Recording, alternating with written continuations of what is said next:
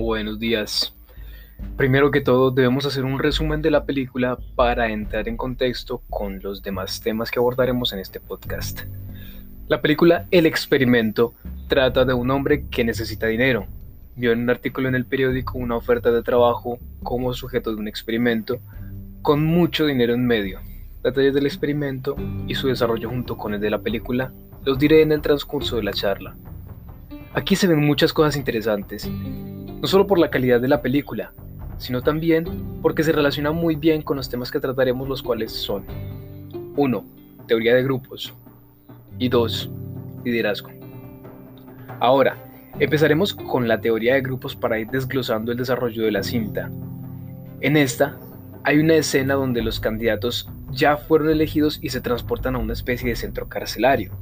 El experimentador les pide a ocho de ellos que se pongan de pie y los separan del grupo principal. El encargado les da roles a cada grupo, dándoles un nombre y función al mismo tiempo. El grupo mayor tomó el rol de prisioneros mientras que las ocho personas que separaron de los demás tomaron el rol de los carcelarios.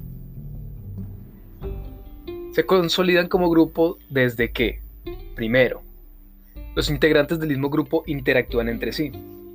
Segundo, son responsables del mismo grupo, ya que lo que haga un integrante del grupo afecta al resto. Por ejemplo, en el experimento había unas reglas que se debían cumplir si querían obtener su paga.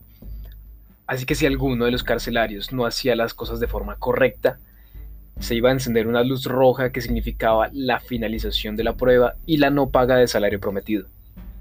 Cabe aclarar que esta información solamente la sabían los policías. Esto tomará en cuenta algunas decisiones que estos tomarán.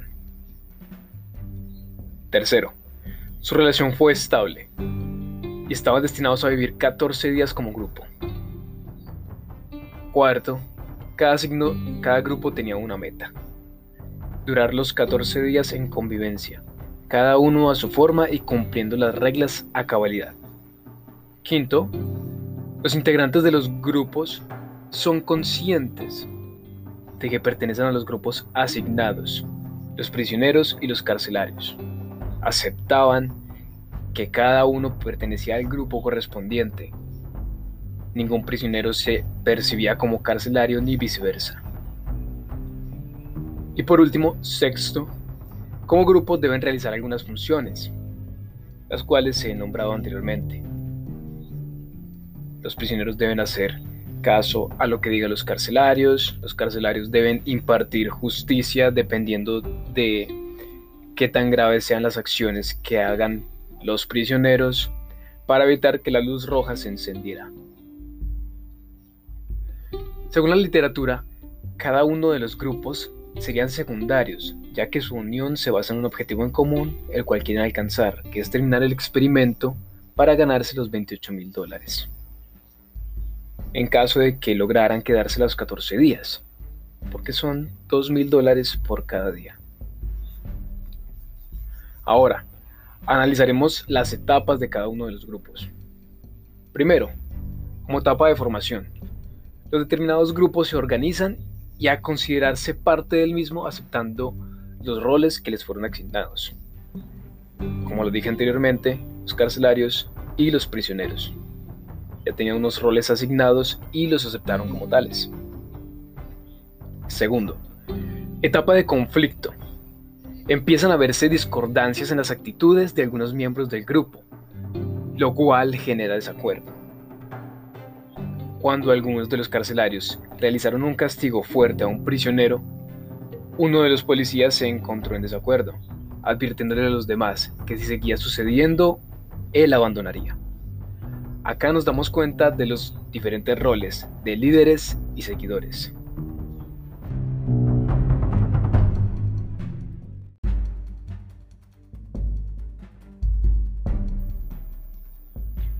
Tercero, así pues entramos a la etapa de la regulación, donde los integrantes de los diferentes grupos afianzan sus opiniones y encuentran un consenso, un acuerdo relacionado con el objetivo de su grupo, por parte de los carceleros, la autoridad les estaba gustando y combinando con el seguimiento a un líder común que daba ejemplo de un comportamiento psicópata. Los demás mostraron lo mismo. Por parte de los prisioneros, al percatarse de esto, empiezan a, tomarse rebeldes frente a los policías, tomando actitudes negativas contra ellos. Cuarto, pasamos ahora a la etapa de desempeño. Ya todos los integrantes de cada grupo se conocían entre sí, sabían quién era el líder, a quién debían seguir, cómo se debían organizar y cuál era la meta de cada uno de ellos como equipo. Por parte de los carceleros, estos llegaron a esta etapa más rápido que los prisioneros, ya que poseían un contacto y una relación mayor a estos, lo que les permitía entablar acuerdos y organizarse de una mejor forma para conseguir metas. En cambio, el otro grupo llegó a esta etapa casi a la final de la película, cuando el líder pudo escapar de la tubería donde se encontraba aprisionado e ir liberando a los demás. Se formó una conexión y su energía no se concentraba en conocerse, sino en lograr el objetivo, el cual en ese momento eufórico de la película era matar a los carceleros. Quinto, por último, en la etapa de la desintegración, ya que los grupos hacían parte de un experimento y ya había un límite establecido por los experimentadores, apenas la luz roja se encendió y la puerta se abrió, la prueba concluyó y los grupos fueron disueltos. A partir de este preciso momento, ya no se percibían como carceleros ni como prisioneros. Dejaron sus objetivos como grupo de lado. Ahora tenemos claro la conformación de los grupos, por qué son llamados grupos y su estructura como tal. Pasaremos al siguiente tema entonces, el liderazgo. Será un poco más resumido, pero no significa que por ello sea menos interesante. El liderazgo, dependiendo del autor que la describa, tiene diferentes definiciones. En este podcast hablaremos de las que personalmente me identifico más. Según Kuntz, el liderazgo es la influencia, el arte o proceso de influir en las personas para que se esfuercen con buena disposición y entusiastamente hacia la consecución de metas grupales. Según Stoner, Freeman y Gilbert, la definición cambia un poco ya que se refieren a la parte gerencial, diciendo que es el proceso de dirigir las actividades laborales en los miembros de un grupo e influir en ellas. Los prisioneros tenían al líder, al protagonista, el sujeto con cabello largo y quien se lo corta fue el líder del otro bando, el de los policías, el sujeto de piel oscura que inspiraba terror.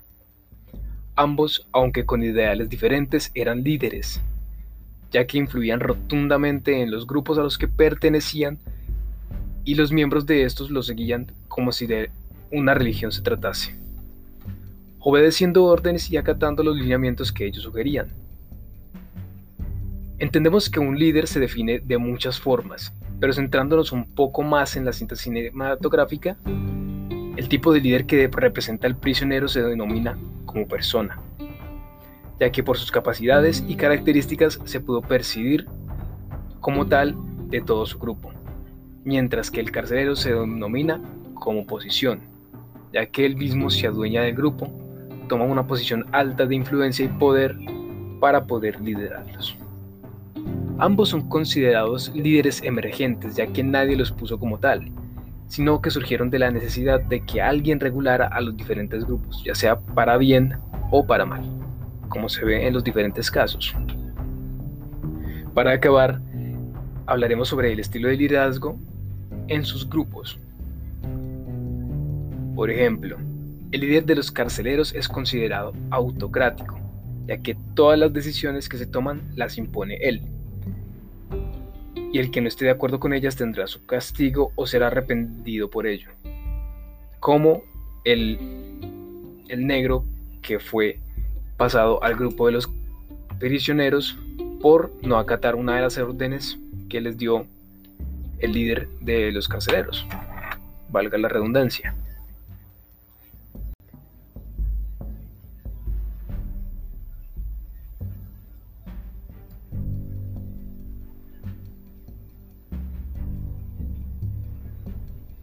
En cambio, el líder de los prisioneros Lo considero yo como un líder paternalista, ya que se preocupa por el avance del grupo y determina sus objetivos, además de promover a los prisioneros una actitud pasiva y sin luchas entre ellos mismos.